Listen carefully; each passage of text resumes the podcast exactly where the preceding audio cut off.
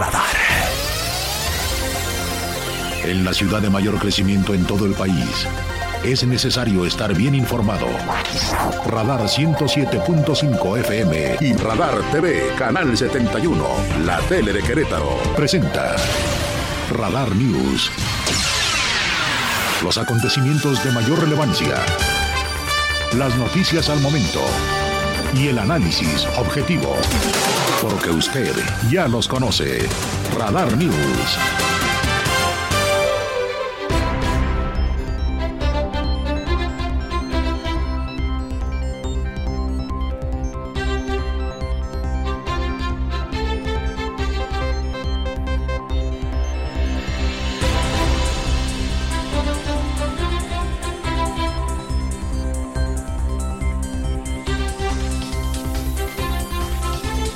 ¿Cómo están? Muy buenas tardes. Qué gusto saludarle a la una y unos cuantos segundos aquí en la capital queretana. Soy Andrés Esteves y tengo enorme placer en saludarle en esta nueva emisión. Gracias por su confianza junto a mis compañeras y compañeros. Aquí estamos al pie del cañón en este viernes santo. Un día fundamental en la historia de la humanidad, salvo su mejor opinión, que por supuesto es la más importante siempre aquí. Hoy el mundo recuerda el acto de amor más grande del cual la humanidad haya conocido. Su memoria nos haga mejores seres humanos a lo largo y ancho del mundo católico, con las diferencias horarias, hoy se significa la pasión, muerte de Jesucristo. El domingo la resurrección. El pilar más fuerte, más contundente de la fe eh, católica, de la fe cristiana. El día en que regresó de entre los muertos el Hijo del Hombre y soporte de toda nuestra fe. Son días para la reflexión, días muy importantes, también días eh, de júbilo y vacaciones para muchos. Ojalá que ustedes se encuentren en este escenario, que les vaya muy bien, que sea un gran día y que pues el recuerdo de aquel sacrificio de Jesús Cristo por los hombres nos imbuya de lo mejor para transformarnos en mejores personas y con ello sumar en una mejor sociedad, en un colectivo mejor, que mucha, mucha falta nos está haciendo. Me amaste a mí cuando nadie me amó y me diste nombre. Yo soy tu niña, la niña de tus ojos, porque me amaste a mí y me diste nombre. Yo soy tu niña, la niña de tus ojos me amaste a mí, me amaste a mí. En naciones como España se han desarrollado grandes celebraciones toda esta semana y hoy con las famosas procesiones, los paseos, los recorridos de fe de las imágenes más veneradas, dependiendo de la comunidad de la que estemos hablando. Aquí en Querétaro, desde muy temprano, comenzaron también hace varias horas, desde ayer, en el Marqués, en Tolimán, en Hércules, en grandes concentraciones. La representación del Via Crucis comenzó y en un rato más, para cuando estemos terminando, se habrá de significar la crucifixión de Jesús. Eh, el día de hoy, viernes Santo. Mañana estaremos con ustedes, sábado de gloria y por supuesto el domingo de resurrección. vemos las eh, imágenes también de lo ocurrido en la Santa Sede, en Ciudad del Vaticano. Para la gente que nos sigue en Radar TV en el 71 de Easy, le cuento a usted que nos acompaña en la radio que el Papa, quien apenas hace unos días estaba hospitalizado por una bronquitis, no pudo estar en el Via Crucis nocturno de hoy en el Coliseo de Roma. Hay muy bajas temperaturas en la capital italiana y por tanto en el Vaticano.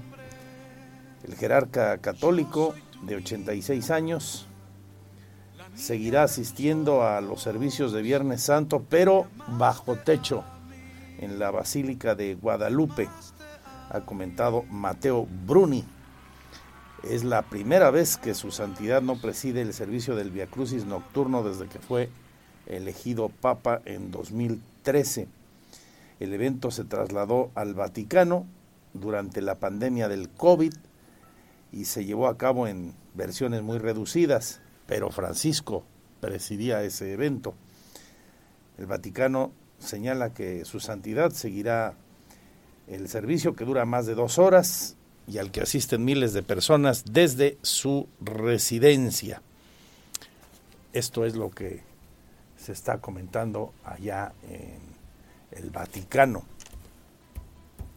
El Papa está recuperado después de haber sido hospitalizado por ese problema en las vías respiratorias, pero pues su estado de salud, su edad, no, no recomiendan el que haga el Vía Crucis, la Vía Crucis del Viernes Santo en el Coliseo, debido a esas bajas temperaturas, como se quiera un hombre de 86 años que estuvo ingresado casi tres días en un hospital apenas la semana pasada por una bronquitis, pues no es aconsejable que esté en ese Via Crucis que ahora, que ahora mismo se está realizando. Sí estuvo a lo largo del día en los oficios en la Catedral de San Pedro, en la Basílica, no Catedral la Basílica de San Pedro. Aquí en Querétaro también desde hace horas, en muchas colonias, fuimos testigo de algunas de estas eh, celebraciones de estos ritos en varios de los fraccionamientos y colonias más importantes de la ciudad desde sus respectivas parroquias o templos, los sacerdotes con la comunidad han realizado también via crucis, recorriendo las calles de esa comunidad, las calles de esos barrios. Esto el día de hoy. Ahora en las imágenes de Radar TV también le muestro lo que le invito a usted a compartir si me escucha, por la tarde el paseo de los penitentes en la llamada Ruta del Silencio, la procesión del silencio por las principales calles del centro histórico, bajan del barrio de La Cruz y recorren eh, las calles del centro, ahí sobre las eh, vialidades donde hay iglesias tan apreciadas y veneradas como la de San Francisco, ahí en la zona del Jardín Cenea. Hoy por la tarde a las 6, la procesión del silencio, también una actividad muy visitada por la gente que está en Querétaro, por los turistas que nos acompañan durante estos días. Mañana, el sábado santo, eh, día también para la oración, tras la crucifixión del el Hijo del Hombre, y hay algunas tradiciones que eh, tienen años, que en nuestra cultura se realizan ya más de carácter eh, lúdico, una que pues ojalá que no se realice porque el horno no está para bollos, la de andar mojando a las personas, ¿no? Antes como llamábamos al sábado de gloria, cubetadas de agua por aquí, por allá pues ni hay agua ni viene al caso. Entonces, como ha pedido la CEA a lo largo de estos días y las autoridades en general, pues ojalá que no lo hagamos, aparte de que por ahí alguien se puede molestar y puede acabar aquello hasta mal, ¿no? Con alguna riña, alguna bronca. Así que evitémoslo. mañana sábado, eh, también una tradición muy mexicana, la quema de los Judas.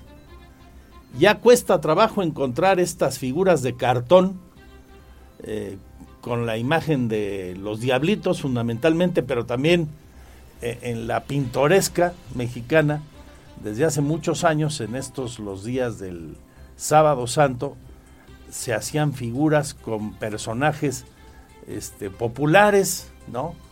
En su tiempo Salinas, en su tiempo Peña Nieto, en fin, los, los gobernantes de turno no tan queridos y las tardes, noches del sábado santo eran quemados ahí en los principales jardines y barrios de la ciudad. Ya no es tan común verles. Yo creo que hasta por razones de seguridad con la quema de los Judas, ¿no? que finalmente incluyen pólvora, pero desde que era muy chamaquillo, allá por los años 60, eh, todavía en los 70 y en los 80, usted recorría la calle de Corregidora, desde el templo de San Francisco y hasta para allá de San Antonio, luego por la zona del Carmen, acá en Juárez, igual que en San Agustín, por la calle de Allende, eran muchos los vendedores de, de los Judas y ni qué decir, en los barrios, en los mercados también, Piro, se, llegaban a vender en, una especie de tianguis de sábados las figuras de los judas. Sigue habiendo, pero son poquitos. Si usted va a participar en una fiesta de este tipo, porque realmente eso, una fiesta de regocijo, ahí donde eh, quemamos al diablo, o a los que creemos que son diablos, malandros, este, pues tenga cuidado nada más con no quemarse con la pólvora y el domingo la gran fiesta, eje fundamental de la fe cristiana católica, el domingo de resurrección. Son los días eh, que nos acompañan y los días que vienen. En la información también nota destacada de este Viernes Santo. Ayer estábamos en el lugar de la noticia y había gran confusión en San Luis Potosí y en Guanajuato respecto de si se habían rescatado o no, si habían encontrado o no a los 35 guanajuatenses migrantes que habían sido secuestrados por alguna organización, tampoco sin conocerse bien a bien cuál, pero alguna organización, por supuesto, criminal, en su paso por la carretera 57 en el tramo de San Luis Potosí a Saltillo y concretamente en el entronque a Matehuala. Teníamos la versión del gobernador de Guanajuato, la gente de San Luis Potosí, y a las casi 3 de la tarde, cuando estábamos por terminar, parecía entonces que efectivamente los habían encontrado. Pero todavía para esa hora no había las certezas, ni en Guanajuato ni en San Luis Potosí. Hoy vamos a ir al lugar de la noticia de nueva cuenta. Pero ¿qué cree? Pues que no eran 35. Hoy está confirmado que en distintas acciones rescataron a 105, 105 migrantes y connacionales que habían sido privados de su libertad por un grupo que opera en los límites de San Luis Potosí con el estado de Nuevo León. La Fiscalía Potosina indica que entre los migrantes rescatados se encuentran los que viajaban en las dos camionetas turísticas y que eran procedentes de Guanajuato. Lamentablemente murió uno de los choferes aparentemente a golpes. Por estos hechos, la Fiscalía de San Luis detuvo a dos de los presuntos secuestradores, vehículos y armas.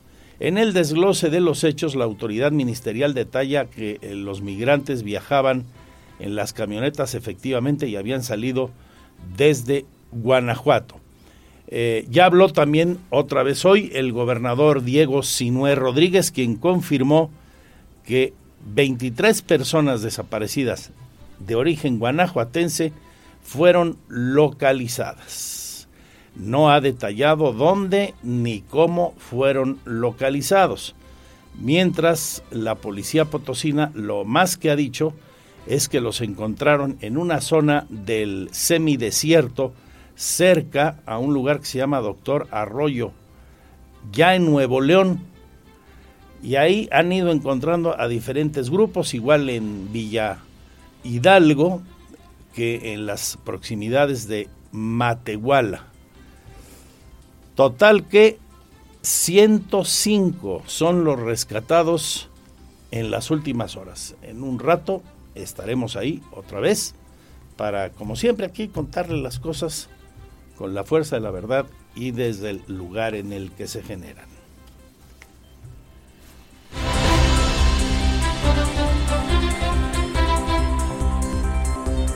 Qué cosas, ¿no? Buscaban 23 en un principio, fue creciendo el número hasta llegar a 105. Lo bueno, lo bueno es que casi todos fueron encontrados con vida, solamente localizaron muerto al chofer de los guanajuatenses que fue interceptado por esos malandros criminales. Aquí en Querétaro, además de todas las actividades propias del día, estaremos en el Marqués, platicaremos de los operativos de seguridad, de cómo la gente está pasando las vacaciones en Querétaro, de qué alternativas tenemos los que nos visitan y los queretanos para disfrutar de estos días que quedan de vacaciones, lo que resta de la Semana Santa y la de Pascua, que todavía es feriada para mucha, mucha gente, especialmente en el sector educativo. En el ámbito de lo político y social, el Tribunal Electoral del Estado de Querétaro está en incertidumbre ya que actualmente una secretaria proyectista está ocupando una magistratura suplente a falta del nombramiento por parte del Senado de la República que debió ocurrir hace más de un año y medio. Vamos a platicar con el magistrado Martín Silva, quien además termina su periodo este mes con lo que estarían faltando en el Tribunal Electoral del Estado de Querétaro dos personas de tres magistraturas suplentes, cuestión que podría generar una crisis interna en el tribunal. Así lo advierte el presidente del mismo, del Tribunal Electoral del Estado de Querétaro, el abogado Ricardo Gutiérrez Rodríguez. En el caso nuevamente de Querétaro, el magistrado Martín Silva termina sus siete años eh, al, final de este mes eh, de abril.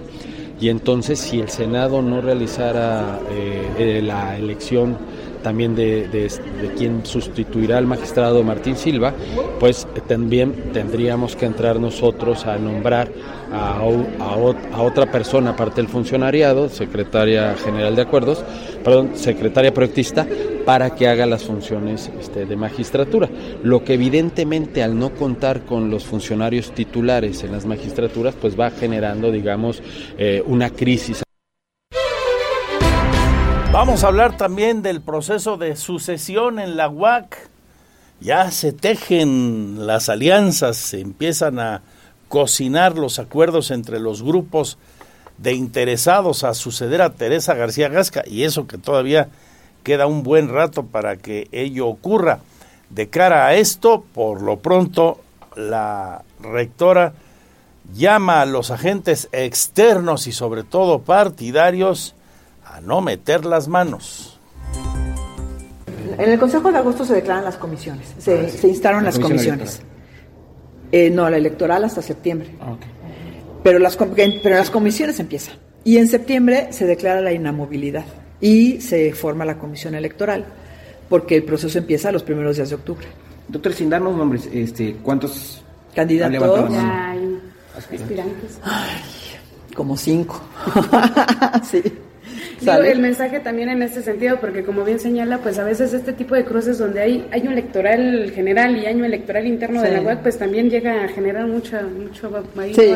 Sí, de por sí la universidad, a la universidad la vive, lo vive muy intenso, entonces también es parte pues de la vida, de la vida de cada tres años de la universidad. Está sabrosa la charla que mantuvimos con la rectora y nuestro compañero Alejandro Payán. Hoy también es el Día Mundial de la Salud. Vamos a reflexionar sobre esta fecha de un tema fundamental, prioritario entre las prioridades, porque si no tenemos salud, ¿para qué queremos todo lo demás? Este Día Internacional de la Salud desde 1900 50 se viene eh, celebrando. Y a propósito de él, eh, tengo una buena noticia porque tiene que ver con un hombre médico, un neurólogo muy conocido en Querétaro. Trabajó muchos años aquí, eh, leo en andresesteves.mx. Este día se dieron los premios nacionales de medicina y el premio a la neurociencia entregado, hoy se determinó quiénes lo ganan, todavía no lo entregan, hoy se dio a conocer en el marco del Día eh, Internacional de la Salud este, a los ganadores. Bueno, el eh, premio entregado, designado por el Consejo de Salubridad General del Gobierno de la República, de la Secretaría de Salud, el premio a la neurociencia y a la neurología es para el doctor Fernando Barinama. parece un trabalenguas, es un apellido vasco del doctor Barinagarramentería. Don Fernando Barinagarramentería Aldaz, que hoy trabaja en el Instituto Nacional de Neurología y Neurocirugía. Por muchos años trabajó aquí en Querétaro.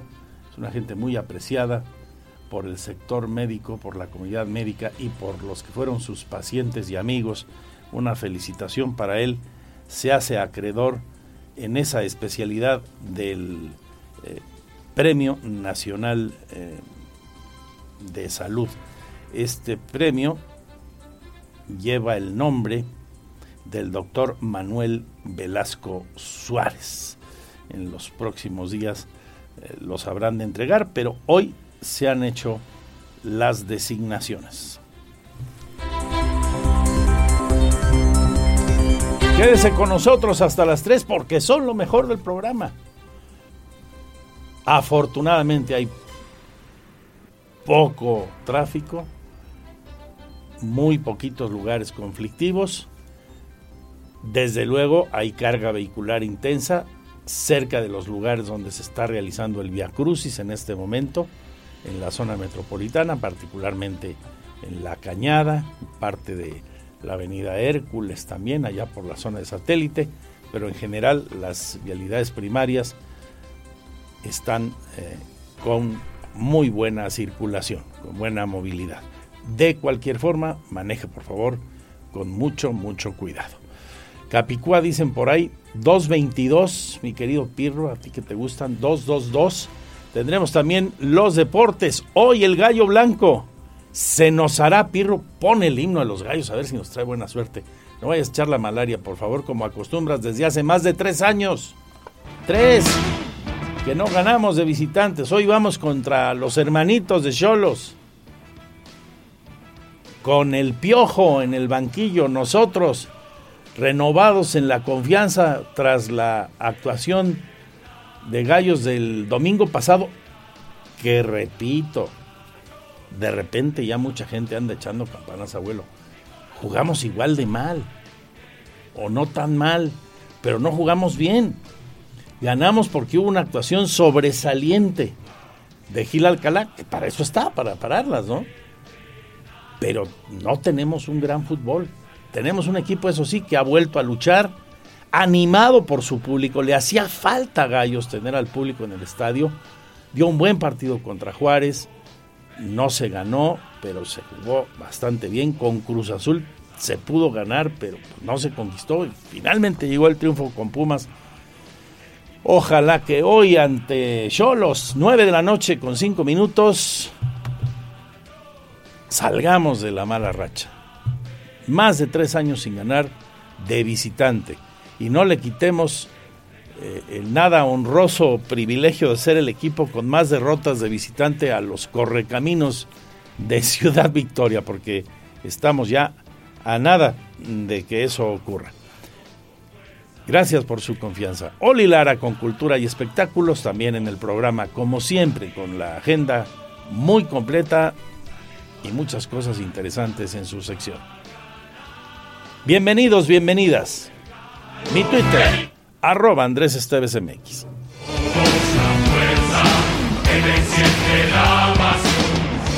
Porque siempre estamos cerca de ti. Síguenos en nuestras redes sociales. En Facebook, Radar News Querétaro. En Instagram, arroba Radar News 1075 FM. En Twitter, arroba Radar News 1075. Radar. Cuando necesitas que te alcance, ven a HB. E Por cada 100 pesos de compra en camarones a granel, crudos, frescos y congelados, ahorra 25 pesos. O bien, sirlón con hueso para asar extra suave, 169 pesos el kilo. Vigencia al 10 de abril. En tienda y en línea. Lo mejor para ti. Cámbiate a la mejor red con tu mismo número. Puedes llevarte un paquete sin límite 100 o 200 a mitad de precio al cambiarte. Visita tu Telcel más cercano y recibe un chip con tu mismo número, sin costo. Y listo. En solo 24 horas disfrutarás de los mejores beneficios en la mejor red y siempre estarás conectado. Consulta términos, condiciones, políticas y restricciones en www.telcel.com. La ola de ofertas llegó a Soriana. Lleva jitomate bola, cebolla o pepino a 16.80. Carne de res para asar 154.90. O filete de mojarra de granja 78.90. Y mojarra tilapia a solo 57.90 el kilo. Soriana, la de todos los mexicanos. Abril 10. Aplica restricciones. Nostalgia, nostalgia, aventura, aventura y diversión. La película que adapta el famoso juego que impactó a varias generaciones. Super Mario Bros. Radar. 107.5 te lleva a disfrutar de esta increíble aventura en Cinépolis Esfera. Mantente pendiente a las dinámicas, participa y gana tus accesos. Super Mario Bros. La película está en operación. Un radar. 107.5. Compara, no tienes por qué pagar más. Ya llegó, ya está aquí la gran Expo Show Muebles Dico con los mejores precios de México y el mundo. Ven y compara toda la tienda al costo. Al costo. Compara y comprueba que esta Expo Show Muebles Dico es la más grande y barata de México. Visita www.dico.com.mx. Álvaro, Al, Alba, a comer. Hay cosas que las familias tienen en común, como el gusto por Pepsi. Alvariño, ve a la tiendita por más Pepsi. Por eso la nueva botella retornable de 2.5 litros alcanza para todos y solo cuesta 26 pesos. Sí con Pepsi. Haz ejercicio. Precio expresado en moneda nacional. Válido por tiempo limitado en ciudades participantes. Compra tu amigo kit de Telcel con hasta 57% de descuento. Y al recargar 100 pesos, te llevas 200 más. Disfruta de minutos, mensajes y redes sociales ilimitadas. Más 4 gigas para navegar. Telcel, la mayor cobertura y velocidad. Esta Semana Santa tu destino es City Club. Afílate y adquiere todos los beneficios de ser socio City Club. Por ejemplo, 25% de descuento en todos los licores, excepto tequila Don Julio. Además, aterriza con 2x1 en todas las pistas de Food Station el 9 de abril. El mejor club a un solo clic. cityclub.com.mx. Vigencia del 6 al 9 de abril 2023. El 2x1 en pistas aplica el 9 de abril. Productos sujetos a disponibilidad por club. Dale a mamá el regalo que merece con el sistema de apartados del Sol. Pantallas, moda, maquillaje, perfumes, chocolates. Aparta hoy un super regalo para mamá y podrás pagarlo poco a poco y sin intereses. Aplican restricciones. El sol merece. Comienza el año conquistando tu mercado. MediaMaster es la empresa líder multiplataforma de publicidad exterior en Querétaro. Contamos con pantallas digitales de gran formato, espectaculares, medios urbanos, espacios en el Aeropuerto Internacional de Querétaro y en el interior de la Terminal 1 del Aeropuerto Internacional de la Ciudad de México. Llámanos 442-290-8411. Radar. Radar News. Cobertura total desde el lugar de la noticia. Continuamos 107.5 FM Radar y Radar TV, Canal 71, la tele de Querétaro. Este es el resumen, lo más importante del día en Radar News. Es presentado por los más exquisitos platillos de comida tradicional mexicana de restaurante Hacienda Los Laureles. A la 1.30, a la una y media exactamente de este Viernes Santo, Regreso ahora con el resumen general de las noticias. En el ámbito nacional, recuerdan ustedes, se buscaba a guanajuatenses desaparecidos secuestrados en la carretera 57 en el tramo San Luis Saltillo, San Luis Saltillo a la altura de Matehuala. Hoy se confirma lo que ayer parecía una realidad, casi cuando terminábamos el programa, desde el lugar de la noticia nos decían, si bien existía mucha confusión, que la Fiscalía de San Luis señalaba que habían encontrado a 35 personas que habrían salido de Guanajuato con rumbo a los Estados Unidos, migrantes. Pues resultó que sí, efectivamente aparecieron, pero no 23, no 35, sino 105 personas secuestradas. Vamos a regresar al lugar de la noticia. Y muerto lamentablemente el chofer de los guanajuatenses que fueron interceptados por hombres armados. El chofer se llamaba Joel Juárez Sánchez y se localizó en el mismo paraje solitario en el que la tarde del jueves ayer encontraron a los primeros 35 secuestrados, como se adelantaba por ahí las 3 cuando estábamos terminando nuestra emisión de ayer. También en el ámbito nacional, hoy en el marco del Día Mundial de la Salud, se dio a conocer al grupo de médicos por especialidad ganadores del Premio Nacional de Medicina, un hombre muy vinculado a Querétaro, muchos años aquí, el neurólogo Fernando Barinaga Rementería, será ganador de este reconocimiento. Los trabajos en la 5 de febrero, ¿de qué manera están afectando el estilo de vida de estudiantes, trabajadores y ciudadanos en general, hasta de los ambulantes? Le vamos a presentar varios reportajes en torno a ello. También cómo en la universidad se empiezan a tejer las alianzas para la sucesión de la rectora Teresa García Gasca a partir de septiembre de este año queda instalada la comisión electoral al interior de la Universidad Autónoma de Querétaro. Se estima que aún hay más de 20 millones de mexicanos que no tienen acceso al agua es necesario que en el país se inviertan algo así como 80 mil millones de pesos para poder atender la escasez del vital líquido, señala el presidente del Consejo Consultivo del Agua, Raúl Rodríguez Márquez. El componente presupuestal que lleva esta Ley General de Agua vale más o menos 80 mil millones de pesos al año.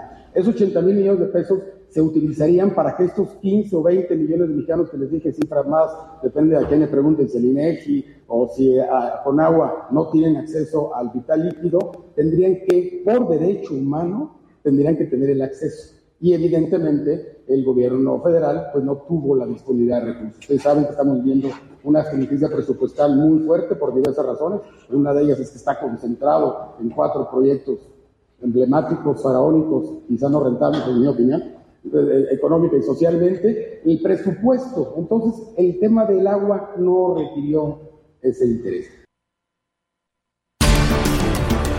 Vamos a estar en varios de los viacrucis que desde temprano se realizan hoy en la zona metropolitana y en el estado.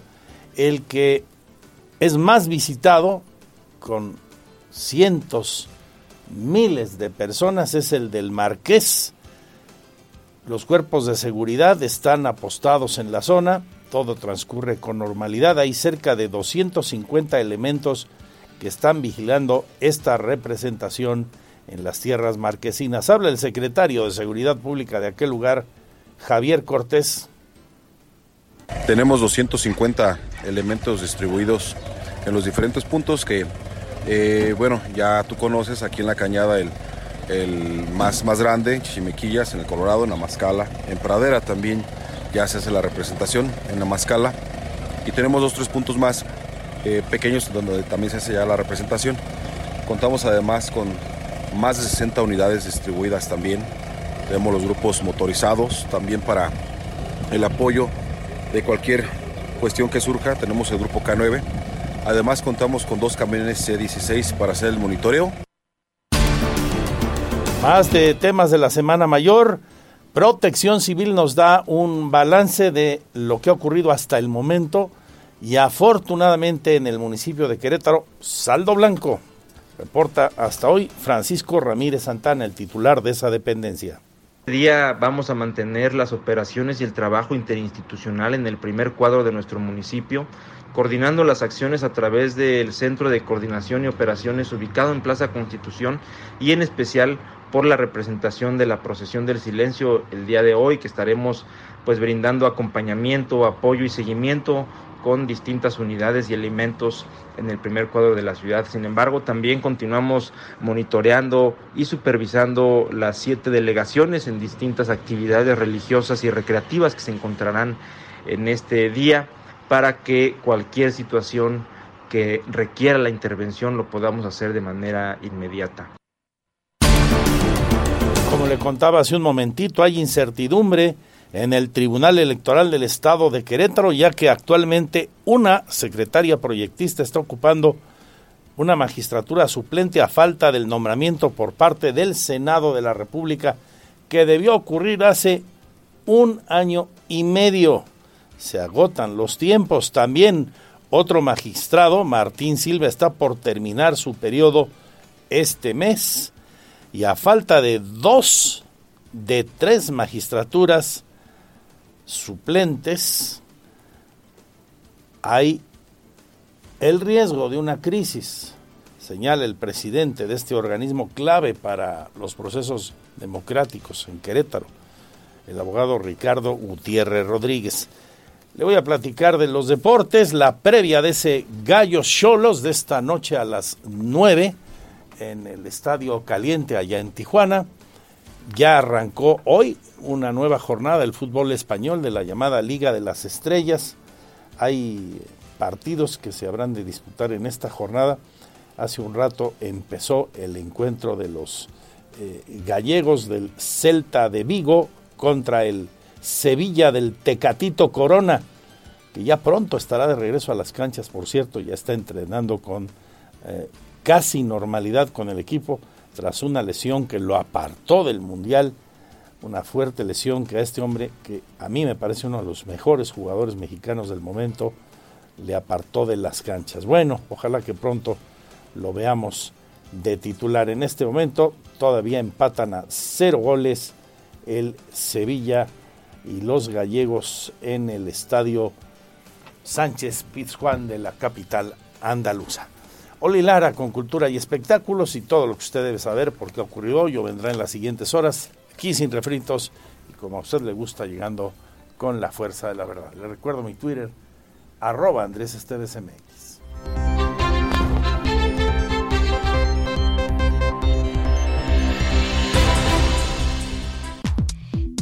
7 de abril, Día de la Salud. El 7 de abril se celebra el Día Mundial de la Salud, en reconocimiento a la salud como un derecho básico y universal, así como fomentar el acceso a la atención sanitaria de calidad en todas las regiones del mundo, especialmente en la población de escasos recursos. En el año de 1948, la Asamblea Mundial de Salud proclamó el 7 de abril como el Día Mundial de la Salud. Esta fecha fue escogida en conmemoración a la fundación de la Organización Mundial de la Salud, OMS, para generar conciencia sobre las enfermedades mortales mundiales y fomentar hábitos sanos en las personas. La celebración de este Día Internacional se lleva a cabo desde el 7 de abril de 1950. Según la Organización Mundial de la Salud, la cobertura sanitaria universal de salud está referida al acceso que deben tener todas las personas a servicios de salud esenciales cuando y donde lo quieran, sin que les genere dificultades económicas. En los últimos años, las campañas de las OMS han trabajado para fomentar que la sanidad llegue a todos los rincones del planeta, posibilitando que las personas puedan tener acceso a la atención sanitaria en el seno de su comunidad. De esta forma se procura su bienestar, así como el mejoramiento de su calidad de vida. A pesar de ello, al menos la mitad de las personas en todo el mundo siguen sin tener acceso a una atención sanitaria de calidad. Se han visto obligadas a elegir entre salud y otros gastos cotidianos como alimentos. Términos y condiciones en club.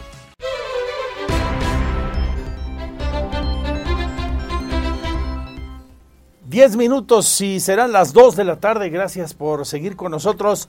Ya saludo a Oli Lara, lista con la completísima sección de arte, cultura, entretenimiento y espectáculos. Y a ustedes por seguir con nosotros. Les saludo nuevamente. Gracias. Y, vamos, eh, si les parece, Oli, con eh, un trabajo de mi compañero Iván González a propósito de temas relacionados con tu sección. El arte, en este caso, en las expresiones que encontramos en varios de nuestros museos. Hoy recorremos el de la ciudad, que está esperando a la gente de Querétaro para que vayamos ahí y por supuesto a los miles de turistas que están entre nosotros.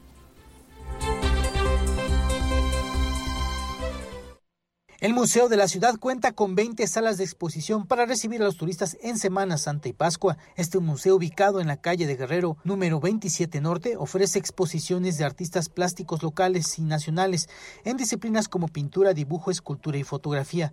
Aunado a esto, cuenta con conciertos, obras de teatro y danza. Así lo comentó Octavio Villeda Trejo del Museo de la Ciudad.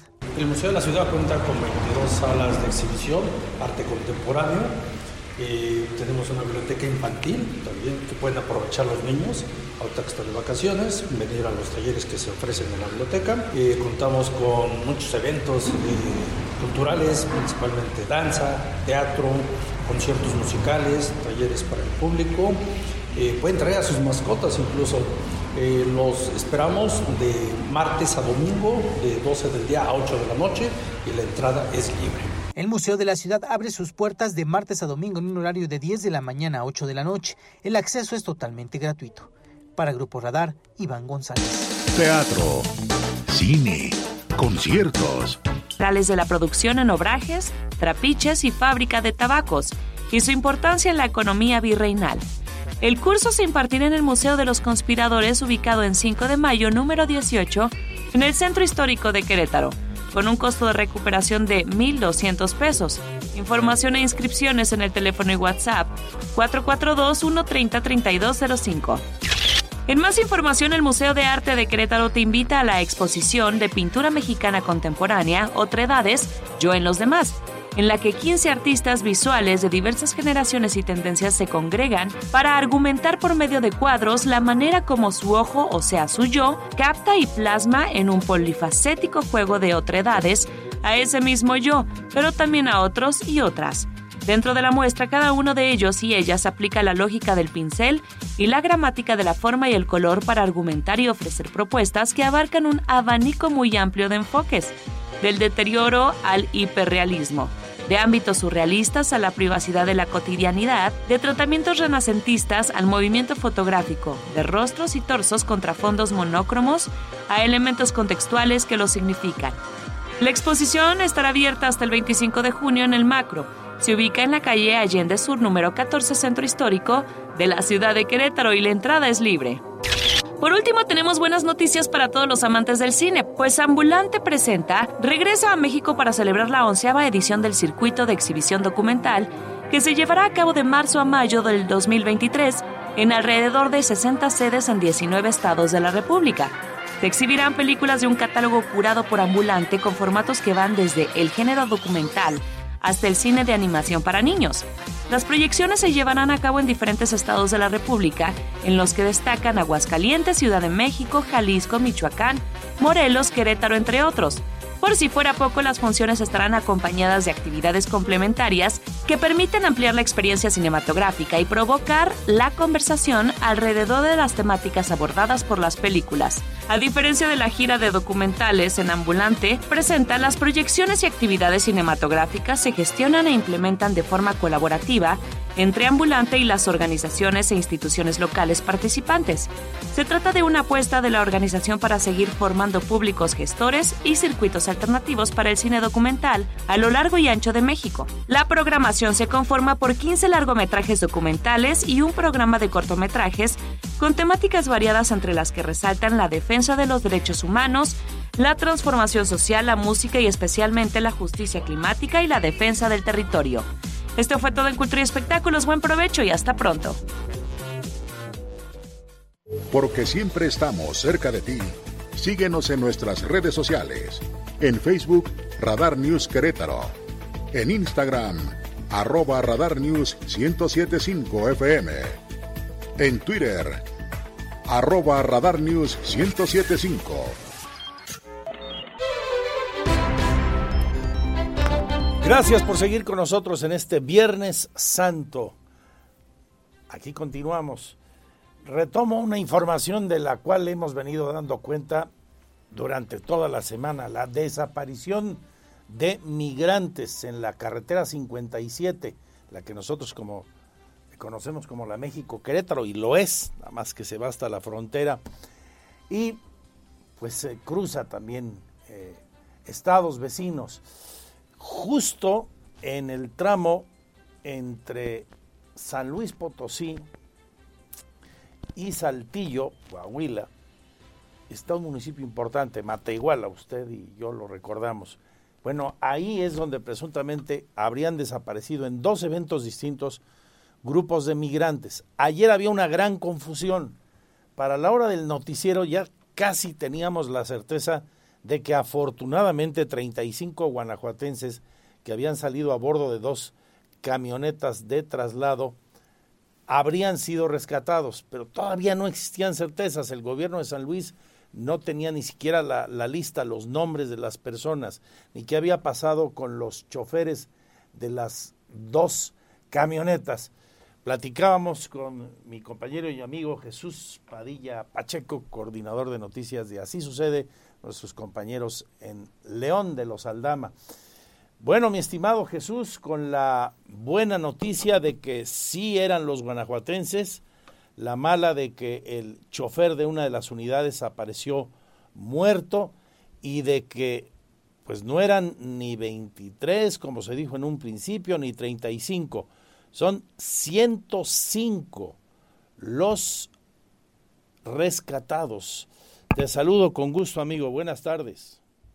Gracias, Andrés. Muy buenas tardes. Buenas tardes al auditorio de Radar. Pues efectivamente no fueron ni 23 ni 35, sino al final 105 las personas que fueron rescatadas allá en el municipio de Matehuala, allá en San Luis Potosí. Como bien lo comentas, ayer nos quedamos en que pues se daban a conocer las primeras informaciones que había 35 rescatados, esto con ayuda de los helicópteros del gobierno del estado de Guanajuato. Estaban buscando ellos a 23 y ahí se encontraron con 35, de los cuales pues hay discrepancias por parte de las autoridades, pues este, como desde un principio de esta semana, como bien lo comentas, pues eh, el gobernador daba a conocer ayer por la noche y decía, y cito textual el tuit que escribió en su cuenta, agradezco la cooperación de los cuerpos de las fuerzas de seguridad del Estado y de protección civil, quienes tras 20 horas de intensa búsqueda localizaron a los 23 desaparecidos en San Luis Potosí. Son un gran equipo, escribió en su cuenta de Twitter el gobernador Diego Sinoé, de aquí de Guanajuato.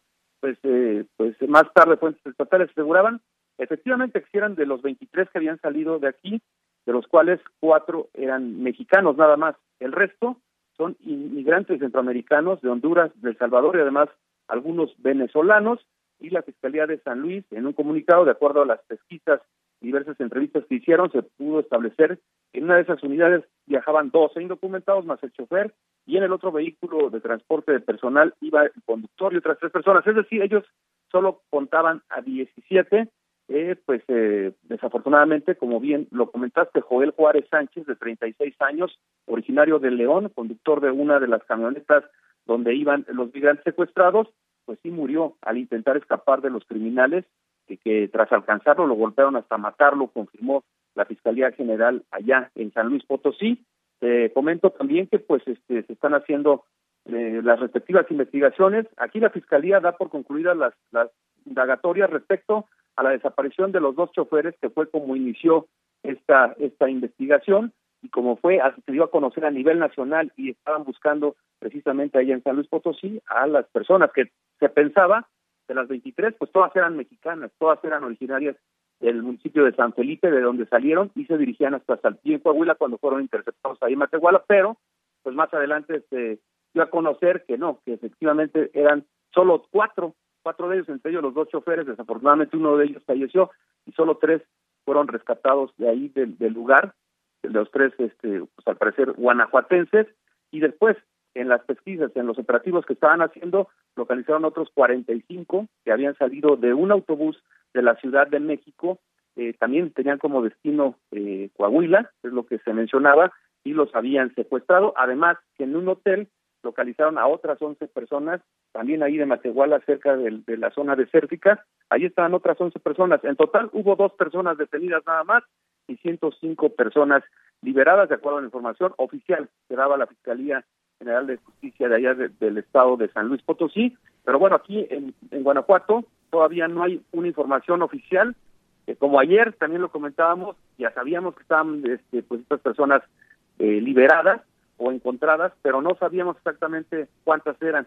De hecho, pues todavía en este momento oficialmente solo es este tweet que te eh, acabo de leer por parte del gobernador del estado, Diego Sinoé, pero no han dicho todavía. Esto lo pudimos obviamente saber ya al preguntar ahí este, con la- las autoridades eh, que están realizando las investigaciones, pero hasta el momento de forma oficial ni la fiscalía se ha pronunciado ni tampoco el gobierno del estado. Y también en San Luis Potosí pues la información que dan la dan eh, pues un poco escueta como para que uno la interprete, pero pues es lo que está hasta este momento. Lo que sí es que estas personas, eh, las 105 que fueron rescatadas, pues eh, no, no presentan mayores daños, están sanos y salvos, a excepción que desafortunadamente este chofer de esta unidad del, del grupo IFEL, que fue de los que salieron de San Felipe con dos camionetas, Joel Juárez Sánchez, de 36 años, originario de León, Guanajuato, que te comento, murió a manos de sus secuestradores cuando trató de escapar, Andrés. Pues descansa en paz este leonés y, y júbilo en San Felipe, por supuesto. Oye, qué difícil está ese, ese tramo. Evidentemente este grupo delictivo pues lo que busca es eh, dinero, supongo, pensando en que los migrantes eh, traigan algunos dólares en su intento por alcanzar el sueño americano. Por otra parte, en estas eh, confusiones que todavía existen eh, respecto a la información o, o falta de claridad, si se quiere, no han dicho, no, no encuentro certeza de qué grupo criminal es el que secuestró a todas estas personas y está haciendo de las suyas en ese trayecto de las 57, Jesús. No, no han dicho, no se ha pronunciado ninguna autoridad al respecto. Eh, están investigando a estas dos personas que detuvieron. Lograron escapar por lo menos otras cinco. Ayer hablábamos eh, en, en el noticiero por la tarde con eh, Miguel Gallegos, quien es el vocero de seguridad pública de San Luis Potosí, y nos decía que pues eh, cuando estaban buscando eh, con los helicópteros de la Secretaría de Seguridad de Guanajuato, lograron ubicar al menos cuatro o cinco camionetas donde estaban trasladando a los migrantes eh, pues le cerraron el paso y se dieron a la fuga. Hasta el momento no no hay más detenciones, solo estas dos que te estaba mencionando. Y respecto a lo que estabas mencionando, también efectivamente estaban cobrando 60 mil pesos de rescate por cada uno de los Uf. migrantes que tenían ahí. O sea, sabían muy bien y de acuerdo a lo que están eh, investigando, pues iban específicamente pues por migrantes. Saben que hay una ruta directamente que está pasando por todo Querétaro, por todo San Luis Potosí, de distintas partes de, la República, y este grupo criminal lo sabe y por eso está parando a camiones, este, está parando a, a, pues a camionetas como estas, como las que rentaron tipo van, donde van varias personas y saben que llevan a migrantes centroamericanos indocumentados, también venezolanos, y por eso los está parando. Ellos están cobrando esta cuota de 60 mil pesos por persona en esa en esa zona que pues las propias autoridades de San Luis Potosí nos decía Miguel Gallegos, vocero de seguridad de ese estado, que pues sí es considerada como muy muy peligrosa, sobre todo para el transporte, el asalto a transportistas, perdón, y también ahora descubrieron esta nueva modalidad, pues que están que están deteniendo, y están cobrando hasta 60 mil pesos por cada migrante. Uf, como tantas otras carreteras y zonas del país, lamentablemente, Jesús. Y, y bueno, pues a ver qué dice el, el gobernador de San Luis, porque son muchos y muy seguidos los casos y las especulaciones y críticas que le han hecho desde la oposición y grupos de derechos humanos que pretenden, pues desde que era candidato, vincularlo a, a grupos del crimen organizado, amigo. Así es, y hay que recordar que sí, efectivamente también estuvo él en una investigación, incluso por algunos eh, algunos días estuvo detenido, al final pues se pudo pudo librar las acusaciones, pero efectivamente la oposición está fuerte allá en San Luis Potosí y quiere quiere que comparezca precisamente para que dé una explicación respecto a estos hechos y a otros, ¿no? A otros, otros otros tipos de delitos que se están registrando ahí en San Luis Potosí. Por supuesto, él y su gobierno lo han negado categóricamente. Muchas gracias, amigo Jesús Padilla Pacheco, don Jesús, coordinador de noticias de nuestro grupo radar de Así sucede en León. Te mando un abrazo, que tengas un gran fin de semana, amigo. Igualmente, amigo, un abrazo, que estés muy bien. Buenas noticias. Estas son las que eh, quisiéramos dar más seguido. Lástima que tienen que ver con hechos delictivos de origen, ¿no?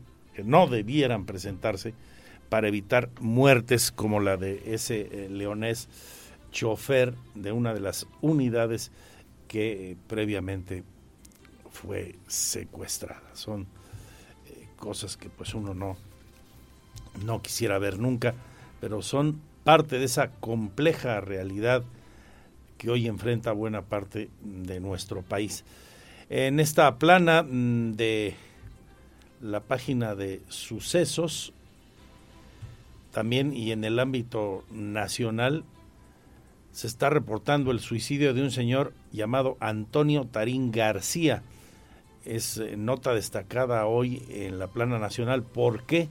Pues porque Antonio Tarín García fue funcionario de la administración del exgobernador priista César Duarte, que enfrentaba un proceso jurídico en su contra en libertad. El exgobernador César Duarte de Chihuahua, recordemos. La muerte de este hombre, tan cercano a él y pieza clave en la investigación, fue reportada después de que se lanzó de un puente en la capital de Chihuahua, que se localiza sobre la calle Homero y Periférico de la Juventud. Llegaron los elementos de las diversas corporaciones y ahí se pues, confirmó la identidad de Antonio Tarín García, quien fue director de adquisiciones en la administración de Duarte y enfrentaba desde 2017 el proceso en su contra en libertad. Así las cosas. Y aquí en Querétaro, saldo blanco hasta el momento en el municipio, en el operativo Semana Santa, platicamos con el titular de Protección Civil, Francisco Ramírez Santana. Es mi compañero Alejandro Payán. La Coordinación Municipal de Protección Civil del municipio de Querétaro reportó que en lo que va de la Semana Mayor, el saldo ha sido blanco en el operativo que se está aplicando por Semana Santa, informó Francisco Ramírez Santana, titular de la dependencia recomendó a la población acudir a los diversos eventos en el primer cuadro de la ciudad y las siete delegaciones a mantenerse hidratados durante el día, usar protección solar y prendas, además de accesorios que protejan de los rayos del sol. Día vamos a mantener las operaciones y el trabajo interinstitucional en el primer cuadro de nuestro municipio, coordinando las acciones a través del Centro de Coordinación y Operaciones ubicado en Plaza Constitución y en especial por la representación de la procesión del silencio el día de hoy que estaremos pues brindando acompañamiento, apoyo y seguimiento con distintas unidades y elementos en el primer cuadro de la ciudad. Sin embargo, también continuamos monitoreando y supervisando las siete delegaciones en distintas actividades religiosas y recreativas que se encontrarán en este día para que cualquier situación que requiera la intervención lo podamos hacer de manera inmediata. También Finalmente, Ramírez Santana reportó que la colaboración con cuerpos de emergencia y seguridad continúa realizándose recorridos de supervisión y monitoreo en los principales cuerpos de agua de la capital queretana y recomendó a la población mantener medidas de autoprotección y evitar realizar actividades al interior de estos cuerpos de agua. Para Grupo Radar, Alejandro Payán. Porque siempre estamos cerca de ti. Síguenos en nuestras redes sociales. En Facebook, Radar News Querétaro. En Instagram, arroba Radar News 1075 FM. En Twitter, arroba Radar News 1075. Radar. Goles, estadísticas, pasión, victorias, empates, derrotas y todo lo que acontece en el mundo deportivo con Víctor Monroy en Radar Sports. Amigos de Radar News, segunda emisión, ¿cómo les va? Muy buenas tardes, les saludo en esta jornada ya de viernes. Saludos a todos los que nos están sintonizando. Un abrazo, mi estimado Andrés. Y vámonos con el detalle de la información. La Liga MX ya vive sus últimos partidos previo a la liguilla y varios equipos buscan meterse dentro de los primeros cuatro puestos y evitar el repechaje. Entre los partidos destacan en esta jornada el América en contra de Monterrey, que pinta para ser un partidazo la jornada 14 empieza el día de hoy con el encuentro entre Puebla y Toluca y termina el próximo domingo con el juego entre Juárez y Atlas. Así que hoy el duelo entre Puebla y Toluca se va a jugar en el Estadio Cuauhtémoc a las 7 de la tarde con 5 minutos, tiempo del centro de México. El día de hoy también los Cholos de Tijuana se van a enfrentar a los Gallos Blancos del Querétaro en punto de las 9 de la noche con 10 minutos. Recuerde, el partido usted lo puede escuchar a través de esta frecuencia, la del 107.5 de FM, la estación más gallo de Querétaro. La jornada 14 continúa con cuatro partidos el sábado, empezando con el duelo entre las Chivas Rayadas del Guadalajara enfrentándose al Necaxa en el estadio Akron a las 5 de la tarde. Tigres en contra de Mazatlán y León en contra de Cruz Azul seguirán con las acciones a las 5 de la tarde con 5 minutos. El primero de estos duelos será en el estadio universitario, mientras que el otro duelo se llevará a cabo en el Nou Camp. La jornada sabatina termina con el mejor partido de la jornada 14 entre el América y Monterrey a las 9 de la noche con 10 minutos en el estadio Azteca. Finalmente la jornada terminará con tres partidos el domingo, empezando el típico juego a las 12 del día en la Ciudad de México en el Estadio Olímpico Universitario entre los Pumas y el Atlético de San Luis. Más tarde, Santos recibirá al Pachuca en el Estadio TSM Corona a las 4 de la tarde con 5 minutos. La jornada va a terminar con el partido entre Bravos de Juárez y Atlas a las 8 de la noche con 10 minutos en el Estadio Olímpico Benito Juárez. Y ya que hablamos del duelo entre América y Monterrey, Víctor Manuel Bucetich, técnico del Monterrey, habló sobre la ausencia de Fernando El Tan Ortiz en el banquillo del América después de ser suspendido dos partidos al tener un conato de bronca con el técnico de León, Nicolás Larcamón. Lo hizo de una manera pues eh, muy a su estilo de Víctor Manuel Bucetich. Escuchemos sus declaraciones. La motivación siempre está dentro de cada encuentro, más cuando te encuentras equipos que son de un alto, un alto grado de peligrosidad. Entonces considero que siempre el hecho de ir con objetivos muy claros y específicos, como lo hemos venido haciendo jornada tras jornada, eh, siempre buscamos que el objetivo de ganar. Creo que todos los equipos tenemos esas aspiraciones y, y el que no lo tenga, la verdad, creo que pues automáticamente está pensando en, en perder. Así es que somos dos equipos que tenemos esa, ese deseo y que trabajaremos con el propósito de generarle satisfacciones a nuestra afición. Del técnico, bueno, no va a estar este, por peleonero, ni modo, es parte del show, ¿no? no son parte de, de, del show, eh, son situaciones que a veces se presentan, bueno, ellos sabrán el porqué de las cosas, ¿no? Creo que hay hubo diferencias entre ellos y hubo una reacción y yo creo que es parte normal de, lo que vivimos los técnicos, de la, de la presión con la cual a veces se trabaja en esta profesión. Alejandro Sendejas, jugador del América, aseguró en conferencia de prensa con el club que en su momento se guardó muchas cosas con respecto a su decisión de elegir jugar con los Estados Unidos en lugar de la selección mexicana y uno de los motivos fue el tema de la presunta extorsión que hizo al Tata Martino, entonces técnico del tricolor para que lo pusiera a jugar, dice Sendejas, que fue una decisión que pensó mucho, pero ahora se encuentra feliz de la decisión tomada y señaló que el juego amistoso entre México y Estados Unidos del próximo 19 de abril será muy especial, ya que también cuenta con familia mexicana y dice las apuestas estarán a la orden del día. Así lo dijo Alejandro Sendejas, jugador del América. Eh, sí, pasaron muchas cosas, me guardé muchas cosas. Fue un tema muy delicado porque se dijeron cosas que yo no, que no había dicho o yo no había hecho. Eh, pero sí, eh, vengo jugando con Estados Unidos desde que era chico, cuando yo vivía allá. Me formé allá, eh, empecé mi carrera profesional allá. Entonces yo creo que esa fue una de las mayores razones de cuál escogí Estados Unidos. Pero sobre lo de México, creo que, no sé, habían cosas que se habían dicho, yo en ningún momento lo dije sobre esto, lo de la extorsión. Sí, porque me preguntaron sobre selección en ese momento, eh, seguro en la entrevista que vieron, pero sí, yo lo dije en el tema de, selección. Pues nada, o sea, un escalón arriba, como me preguntaron, que hoy por hoy eh, yo creo que Estados Unidos está un paso arriba de México. Ahora vámonos al campamento de los Pumas y es que el capitán Nicolás Freire reconoció que tiene vergüenza por la crisis por la que atraviesa el equipo de CEU en este torneo clausura 2023, donde actualmente son penúltimos de la tabla general con apenas 11 puntos. Además, la mala racha se extiende meses atrás, donde únicamente han podido salir triunfantes en cuatro de sus últimos 30 enfrentamientos. Esto fue lo que, lo que expresó el capitán de los Pumas, Nicolás Freire. A mí, te hablo de lo personal, o sea, me, me duele, me duele un montón. Eh, sí, trato de ponerle la mejor, eh, la mejor onda porque eh, a eso voy, de que nosotros nos tenemos que levantar porque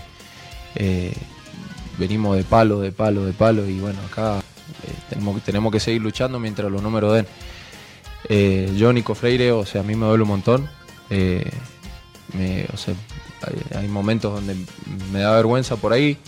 en cuestionado tus actuaciones. ¿Cuál es tu sentir? Ya nos mencionabas que en alguien, ¿qué mensaje le podrías dar a la afición sobre, sobre tus actuaciones y qué esperar de ti? Gracias. No, no voy a decir nada. Que piensen, lo, o sea, están en todo su derecho y yo voy a seguir trabajando. Voy a, perdón el término, ¿eh?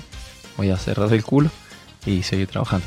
Mi querido Andrés, hasta aquí la información de los deportes. Recuerde, hoy a las 3 de la tarde, Roberto Sosa Calderón y un servidor lo esperamos junto con Chucho Muñoz en la media hora más deportiva de la radio en Querétaro, Radar Sports, justamente al terminar esta segunda emisión de Radar News. Gracias, muy buenas tardes, saludos, mi nombre es Víctor Monroy.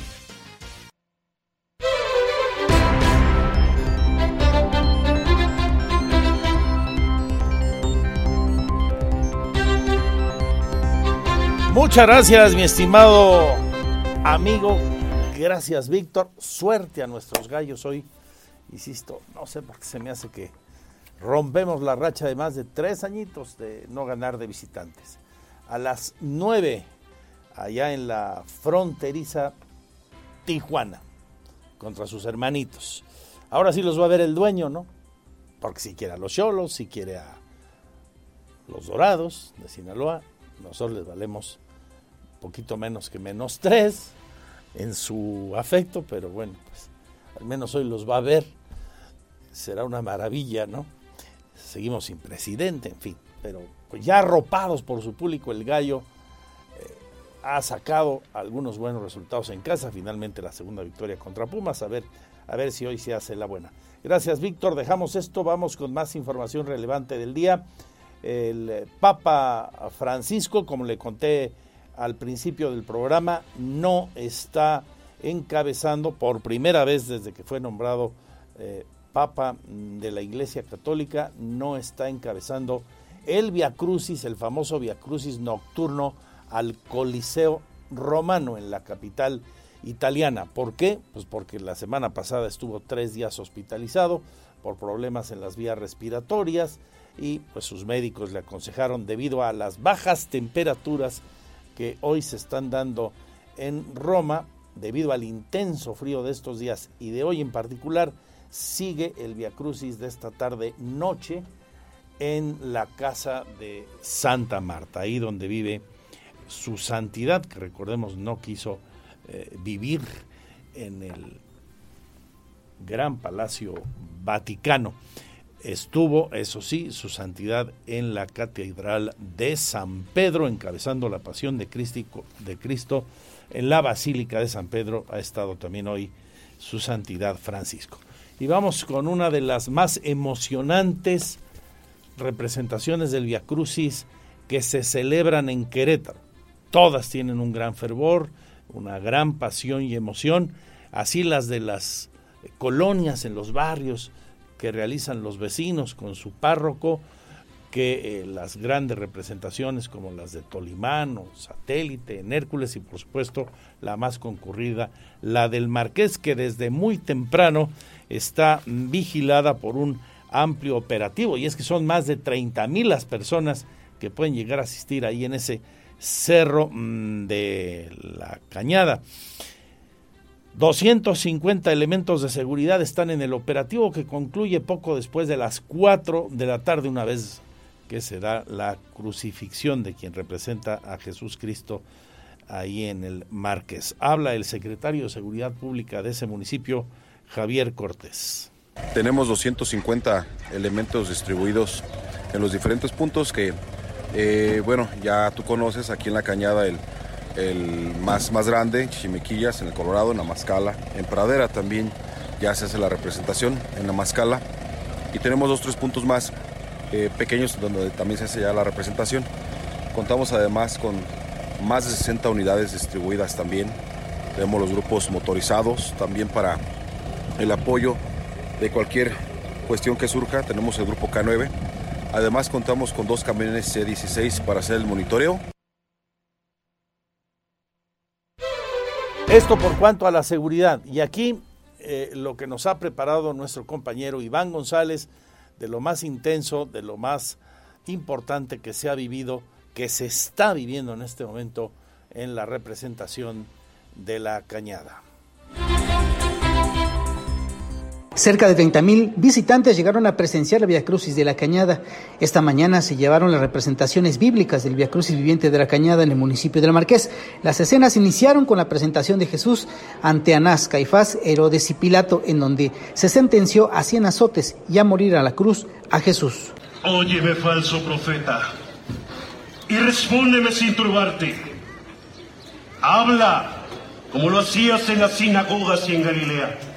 Porque escucha, yo detesto a los hipócritas. Caifás, este hombre está acusado mas no condenado. Manda a tus servidores que le desaten, que le respeten y que le concedan el derecho de defenderse por libertad. Yo pido lo mismo que mi compañero Nicodemo. En un recorrido de aproximadamente dos kilómetros, Jesús cargó a sus espaldas una cruz de 70 kilos. Vas a subir al Cerro del Bautisterio y ser crucificado en punto de las 3 de la tarde. Para Grupo Radar, Iván González. Y como le digo, recorrimos hoy por la mañana eh, algunos de los viacrucis que organizados por los párrocos en los templos se dan en las colonias de Querétaro. Donde usted eh, viva seguramente tendrá una experiencia semejante. Algunas muy concurridas se vieron, por ejemplo, en Colinas del Cimatario, en la zona de Carretas, en barrios del sur de la ciudad como eh, Lomas de Casablanca. Y tenemos este ejemplo en el centro de lo que se vivió en la zona de la parroquia de Santiago. El Via Crucis nos lo narra Diego Hernández.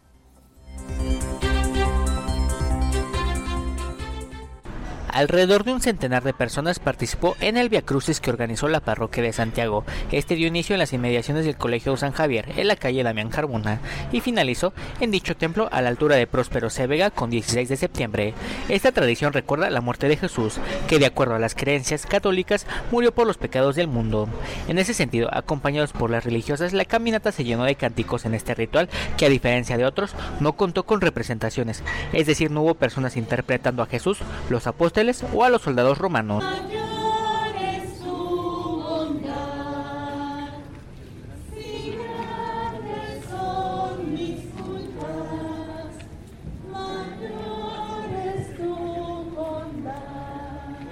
Y a pesar de que no hubo estas representaciones, en este trayecto corto se mantuvieron las 14 estaciones en las cuales se relató el camino que vivió Jesús, desde que fue torturado hasta su muerte y descenso de la cruz.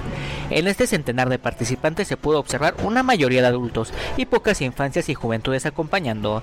En ese sentido, iban acompañados de una cuadrilla de la parroquia y personas de protección civil, Secretaría de Movilidad y Seguridad Pública Municipal. Terminando esta caminata, el padre del templo señaló que se le daría la ceremonia con los oficios, pero sin la Eucaristía. Recordar que en estos tiempos para los católicos son tiempos de reflexión en su actuar y mejorar en su vida cotidiana. Para Grupo Radar, Diego Hernández. Porque siempre estamos cerca de ti. Síguenos en nuestras redes sociales. En Facebook, Radar News Querétaro. En Instagram, arroba Radar News 1075 FM. En Twitter, arroba Radar News 1075.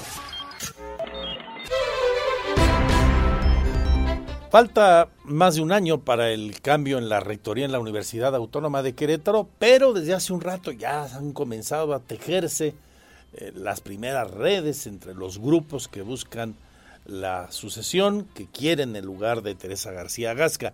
De hecho, el tiempo electoral ya está muy próximo. En septiembre se instala la Comisión Electoral Permanente. Hoy platicamos de esto con la rectora, quien nos reconoce que hay varios aspirantes y desde ya pide que los actores externos a la UAC no metan las manos, particularmente quienes tengan intereses partidistas. Y es que, claro, habrá coincidencias con el proceso electoral general del 2024. De cara al proceso interno de elección en Aguac, la rectora Teresa García Agasca llamó a los agentes externos y principalmente partidistas a abstenerse a intervenir en las elecciones. Reconoció que por lo menos cinco aspirantes que buscan la rectoría de la máxima casa de estudios. En el Consejo de Agosto se declaran las comisiones, se, se instaron las comisiones. Eh, no, la electoral hasta septiembre. Ah, pero las, pero las comisiones empiezan. Y en septiembre se declara la inamovilidad y se forma la comisión electoral, porque el proceso empieza a los primeros días de octubre. Doctor, sin darnos nombres, este, ¿cuántos candidatos han levantado la mano? Aspirantes. como cinco. sí. Digo, el mensaje también en este sentido, porque como bien señala, pues a veces este tipo de cruces donde hay año electoral general y año electoral interno de la UAC, pues también llega a generar mucha, mucho sí. Sí, de por sí la universidad, a la universidad lo vive muy intenso, entonces también es parte pues de la vida, de, la vida de cada tres años de la universidad. Pero digamos el llamado a que este año se respete. Ah, mira, sabes que sí, el llamado es justamente, yo creo que es bien importante lo que dices, al respecto, la rectora Teresa García Gasca recordó que será en septiembre cuando comience la preparación del proceso con la conformación de las comisiones de trabajo al interior del Consejo Universitario de la UAC para que finalmente la renovación de la rectoría se dé a partir de enero del 2024. Para Grupo Radar, Alejandro Payán. Y el tiempo se va volando. Donde hay inquietud también se lo vengo contando desde el inicio del programa y ahora Diego Hernández nos lo explica a detalle, es en el Tribunal Electoral del Estado de Querétaro, órgano fundamental para el proceso 24. El Tribunal Electoral del Estado de Querétaro se encuentra en una situación de incertidumbre, ya que una secretaria proyectista ocupa una magistratura suplente a falta del nombramiento que corre por parte del Senado de la República. Esto debió de ocurrir hace más de año y medio. En ese sentido, el magistrado Martín Silva termina su periodo en este mes y a falta de que tampoco se ha emitido una convocatoria, habría dos de las tres magistraturas suplentes, cuestión que podría generar una crisis interna en este tribunal, consideró el magistrado presidente Ricardo Gutiérrez Rodríguez. En el caso nuevamente de Querétaro, el magistrado Martín Silva termina sus siete años eh, al, final de este mes eh, de abril y entonces si el Senado no realizara eh, la elección también de, de, quien sustituirá al magistrado Martín Silva, pues también tendríamos que entrar nosotros a nombrar a, otra persona aparte del funcionariado, secretaria general de acuerdos, perdón, secretaria proyectista, para que haga las funciones este, de magistratura. Lo que evidentemente al no contar con los funcionarios titulares en las magistraturas, pues va generando, digamos, eh, una crisis al interior de los tribunales. Sin embargo, el magistrado presidente aseveró que el tribunal queretano no es el único en esta situación, sino que la mayoría de los estados de la República se encuentran en ese mismo escenario. Recalcó que es una clara omisión del Senado y tendrá como efecto una obstaculización en el proceso electoral de cada entidad. La Cámara Alta también tuvo este problema con el INAI, quien se tardó en el tema de designación de nuevos consejeros, mismo que no se ha concretado y puede dejar vulnerable el derecho al acceso a la información de los mexicanos. Para el Grupo Radar, Diego Hernández. Varios asuntos pendientes, efectivamente, tiene el Senado y enredado ahí en el tema del presidente que echó para abajo los nombramientos al INAI, del que hablaba Diego, en fin, que pues ojalá que esto camine y pronto y los organismos y las instituciones, todas, no solo las electorales, todas, estén en las mejores condiciones para el próximo proceso electoral y siempre, que es lo deseable. Cambio de asunto, con la obra al 32% de avance en lo general, ¿Qué tanto ha cambiado el estilo de vida de las y los queretanos este megaproyecto de transformación del Paseo 5 de Febrero? Trabajo que por días ha preparado y nos presenta hoy mi compañero Payán.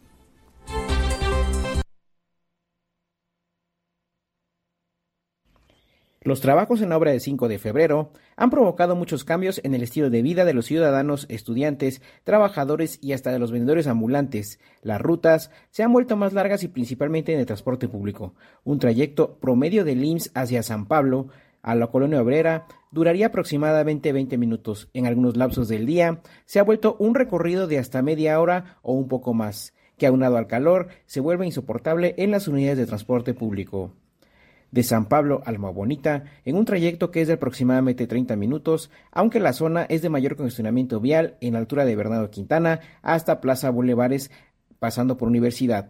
Así lo dio a conocer Andrés, quien espera su camión en la parada de San Pablo. Sí, tarda un poquito más, yo creo que unos 20 minutos a media hora esperándola y ya el transcurso son como otros 40 minutos hasta llegar a mi destino. ¿Tú de aquí a dónde te diriges? A Loma Bonita. Los camiones van en su mayoría llenos. Debido a las largas filas para subir, poca gente cede su lugar a los adultos mayores, incluso a las mujeres con bolsas. La gente que logra observar se distrae con su teléfono mientras pasa el transcurso. La espera en la parada es de hasta 40 minutos en lo que pasa el camión, principalmente en rutas de mayor porcentaje de pasajeros como la ruta 21, la 98 y la 45, que van hacia Cerrito Colorado. Así lo comentó la señora Javiera Ocampo. Pues sí se tardan un buen, ¿eh? Como hasta 40 minutos. ¿Usted lo toma aquí de San Pablo para dónde? No, yo ahorita de hecho estoy de vacaciones, pero mi transporte lo tomo de aquel lado y de regreso sí se tarda como 40 minutos cuando tomo la 21, la 98, la este la 45, que son las que van para Cerrito Colorado, que son las que me dejan cerca de mi casa. Y es que para muchas personas o la mayoría de la población no hay de otra. Mucha gente ya está resignada a esperar el tiempo necesario en lo que pasa su camión, pues no hay un buen sistema de transporte, aseguró don Julián Rosas. Hay que esté pasando adelante, porque la semana pasada había menos tráfico y ahorita hay mucho, a pesar de que estamos en vacaciones. ¿Sí? Gracias. Y pues, ahora sí, hay que aguantarla ni modo. A lo mejor por un bien o por un mal, no sabemos. Gracias. Para Grupo Radar, Alejandro Payán. Porque siempre estamos cerca de ti. Síguenos en nuestras redes sociales. En Facebook, Radar News Querétaro. En Instagram, arroba Radar News 1075 FM. En Twitter, arroba Radar News 1075. Radar.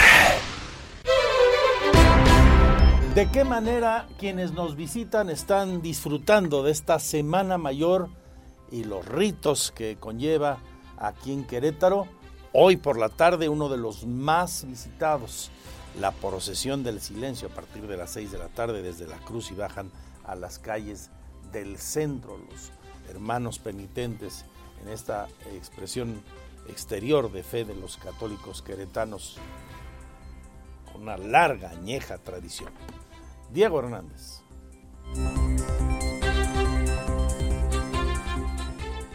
Las festividades religiosas son llamativas y son una experiencia cultural interesante, consideraron visitantes en la entidad, que llegaron en el marco de los días santos para el catolicismo, religión predominante en el país. Hablamos con Amita, quien es de Estados Unidos. Comentó que a pesar de no profesar ninguna religión, le gustó el cómo se vive la Semana Santa en Querétaro, donde los arreglos de los templos y los rituales son cosas que nunca había visto en su país. y de verdad son muy impresionantes. Eh, yo soy de Estados Unidos y allá Ah, no hay tantas católicas, pues las uh, festejas de uh, Semana Santa son un poco diferentes. Normalmente es solo el día de Pascua, no, no, hay, no es como una semana entera, pero aquí sí me gusta que, que toda la gente está, you know, pasando con sus familias y todas las iglesias están abiertas y el desfile de silencio, no sé cómo se dice. En cuanto a Andrea, indicó que a pesar de que le gustan este tipo de fiestas, vio mucha congestión vehicular en el centro histórico, cuestión que no fue de su agrado. Sí, soy católica, pero no de las de opinar de la iglesia. Claro. No, las fiestas son como así, como de, ah, pues. Pero te gusta que se genere todo este ambiente de los pueblos Pues en parte porque hay muchas veces que hacen demasiado tráfico las festividades y se genera mucho caos en lo que son los transportes públicos. Finalmente Daniela refirió que la Semana Santa es una experiencia cultural agradable y el ver cómo se ve en Querétaro le pareció de interés. Este, personalmente no tengo ninguna religión. Este, soy agnóstica, respeto mucho este, las creencias de todos, pero pues yo no, no me meto en eso. Claro, y tampoco formas parte y así. Ah, no, tampoco. Eh, y pues no sé, ¿cómo ves también que se pongan puestos y pues ahora sí que el comercio sobresalga? Esta parte, ¿cómo la ves tú? Este, se me hace muy bonito y realmente este, me enorgullece, pero pues yo no fomento la religión, solamente es meramente cultural. Claro, así que como experiencia cultural es agradable. Ajá, como experiencia cultural, justo. Es en el primer cuadro de la ciudad donde se puede ver el mayor movimiento en cuanto a esta festividad, desde el comercio que surge como también las expresiones religiosas que salen. Desde el Domingo de Ramos, la visita a las siete casas, el Via Crucis, sábado y Domingo Santo. Para el Grupo Rodar, Diego Hernández. Ya nos vamos y tengo una última hora. Híjole, apenas el lunes, cuatro personas fueron asesinadas en las playas de Acapulco en Caleta. Eh, los problemas en las playas de Cancún también recuerdan una balacera, dos muertos, presunto narcomenudeo, plena zona turística, la zona del Paseo Cuculcán, donde está el presidente, donde está el Fiesta Americana.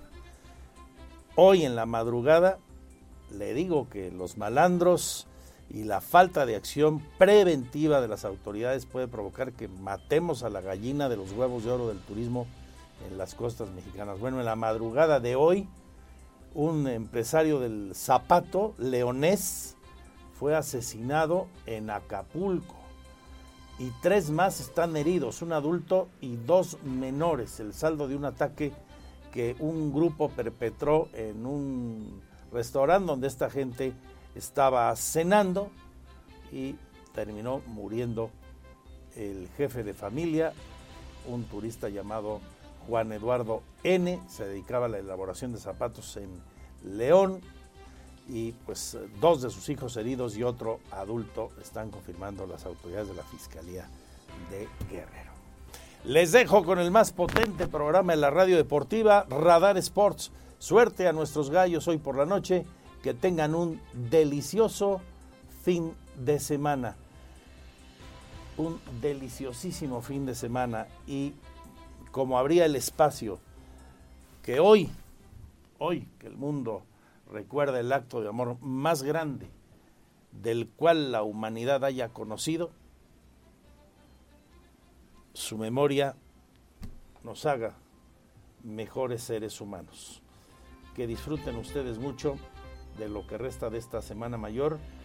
Dios mediante nos vamos a encontrar aquí el lunes, como siempre, con toda la actualidad. Les dejo con Gianluca Lignani, un milanés, magnífico músico, cantautor, gran guitarrista, que hoy cumple 51 años. Sean muy felices, cuídense, hombre, mis compañeros y compañeras. Gracias, salud y suerte, adiós, adiós. Te marcha, así que yo no intento discutírtelo, lo sabes y lo sé. Al menos ti solo esta noche. Prometo no tocarte, ¿estás segura? Tal vez es que me voy sintiendo solo, porque conozco esa sonrisa tan definitiva sonrisa que a mí mismo me abrió tu paraíso. Se dice que con cada hombre hay una como tú.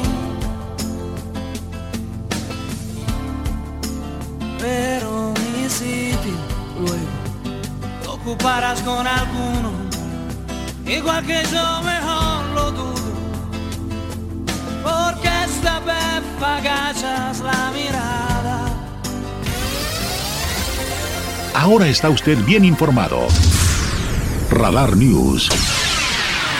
los acontecimientos de mayor relevancia, las noticias al momento y el análisis objetivo. Escúchalo por el 107.5 FM Radar y velo por Radar TV Canal 71, la tele de Querétaro. Usted ya los conoce. Radar 107.5 FM. Lo esperamos en nuestra próxima emisión.